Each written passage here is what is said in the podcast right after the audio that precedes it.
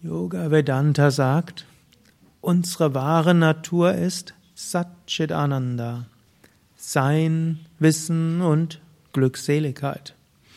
Und so ist unser tiefes Streben danach, Ananda zu erfahren, Freude zu erfahren, Chit zu erfahren, Chit heißt Wissen und intensivere Bewusstheit und auch Sat von allen Grenzen frei zu werden, uns als reines, unendliches Sein zu erfahren.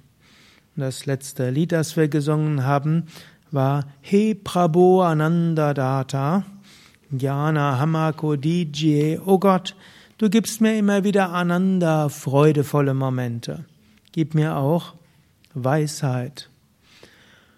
Und auch bevor wir die Gottverwirklichung erreichen und damit vollständig verwirklichen, Satchitananda Svarupoham, meine wahre Natur, sein Wissen, Glückseligkeit, können wir daran, ja, daran arbeiten, dass wir immer wieder Ananda erfahren und dass wir immer tieferes Jnana erfahren und auch immer Sinnvolleres tun. Letztlich auch im Sat steckt auch irgendwo der Sinn unseres Seins dahinter.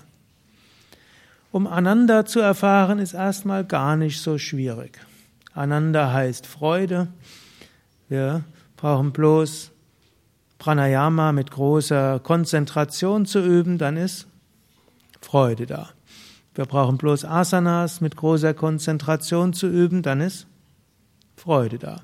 Wir brauchen bloß Mantras zu singen und uns darauf einlassen, dann ist Freude da. Natürlich, wir können auch verhindern, Freude zu haben. Das kann man auch probieren. Zum Beispiel, wenn man Pranayama macht, kann man überlegen, ich würde gern was anderes machen. Oder während man Asanas übt, kann man überlegen, was alles Schlimmes passieren könnte. Oder beim Kirtan könnte man auch überlegen, dass eigentlich viel schöner wäre, was ganz anderes zu machen. Das sind geniale Strategien, um Freude zu verhindern. Und wem es liegt, gut. Aber wir können auch sagen, wir wollen auch etwas dafür tun, Freude zu haben. Und dann machen wir einfach das, was wir machen, mit Intensität und mit Konzentration.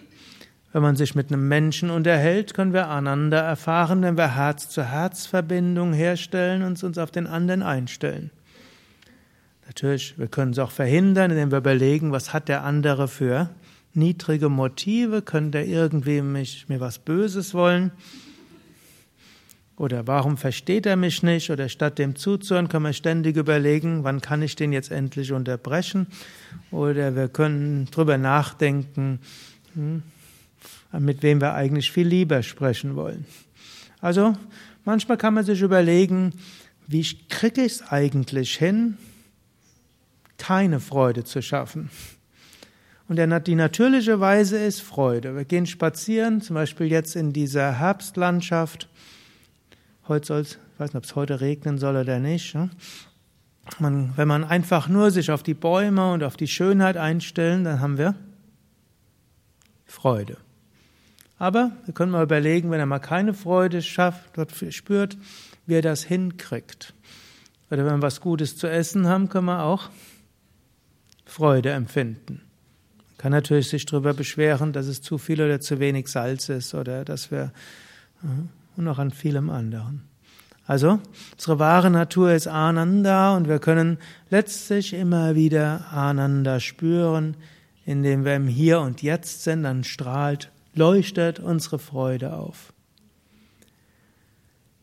Und natürlich ein zweiter Aspekt ist Jnana, das ist Wissen und Weisheit. Und Jnana ist etwas, was etwas länger andauert. Normalerweise Freude kommt und Freude geht. Zwar in der Tiefe unseres Herzens ist immer Freude und es hilft, dass wir das wissen und dass wir merken, wenn wir nur wollten, dann könnten wir immer wieder Freude empfinden.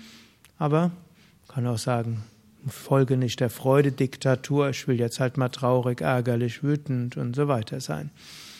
Und wenn wir, manchmal schafft ja auch unser Geist ganz automatisch anderes. Aber wir könnten immer wieder Freude erfahren, wenn wir das, was wir tun, konzentriert bewusst machen, insbesondere spirituelle Praktiken, insbesondere Genießen von Schönheit, insbesondere Herz-zu-Herz-Verbindung herstellen.